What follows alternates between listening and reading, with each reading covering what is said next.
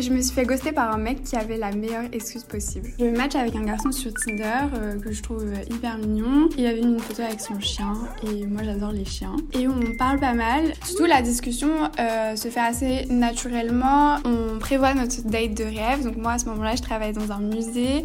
Donc on pouvait faire une petite visite privée du musée parce que j'avais les accès. Et lui il revenait de Bali il me semble et il était barmaid de là-bas. Il me propose de faire des cocktail homemade après la petite visite du musée, donc euh, parfait, j'avais super hâte. On se donne rendez-vous quelques jours plus tard pour le date et on se envoie pas trop de messages euh, d'ici là, enfin j'ai pas nécessairement de nouvelles, je lui en donne pas nécessairement non plus parce que on travaille tous les deux et euh, dans tous les cas on doit se voir. Mais le jour du date, pas de nouvelles non plus, donc je me dis, bon, je lui envoie un message, pas de réponse. Euh, je lui envoie un second message, pas de réponse. Il n'était pas connecté sur Instagram. Bah vraiment, je me suis fait, ouais, méga ghoster. Et euh, bon, bah c'est la vie, ça arrive euh, même au meilleur.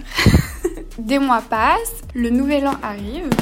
donc moi je fais la soirée avec mes potes. Au nouvel an on a souvent beaucoup de messages et là je vois une demande de message sur Instagram. Du coup j'ouvre le message, là je vois que c'est un mec que je connais pas. Il me dit Hello je suis le pote d'Hugo, euh, je viens d'aller le voir et il m'a demandé de te souhaiter un bon nouvel an. Et du coup, moi, je me dis, mais trop bizarre. Déjà, je me rappelais même plus qui c'était Hugo. Euh, enfin, ça faisait trois mois. et après, ça fait sens. Je vois que dans les amis en commun, on avait ce mec euh, d'Instagram, etc.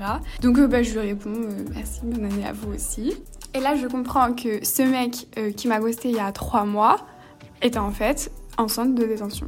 Et à partir de là, euh, environ euh, tous les mois, à chaque visite au parloir, j'avais un message de chacun de ses potes pour me donner des petites nouvelles et me dire que ce Hugo pensait fort à moi. J'ai jamais vraiment su officiellement ce qu'il avait fait, mais un des messages que j'ai reçus, c'est Hey, je suis allée voir Hugo au parloir aujourd'hui. Il t'envoie plein de bisous dans un pochetard en plastique, bisous cœur. Donc euh, voilà, vous pouvez direct prendre euh, le thème. On a continué à communiquer un petit peu euh, par intermittence comme ça, et quand il est sorti, on s'est parlé un petit peu, mais finalement on n'a pas décidé de se voir et on a continué nos vies. Du coup, la morale de l'histoire, c'est vraiment que la seule raison de me ghoster, c'est euh, d'être en centre de détention.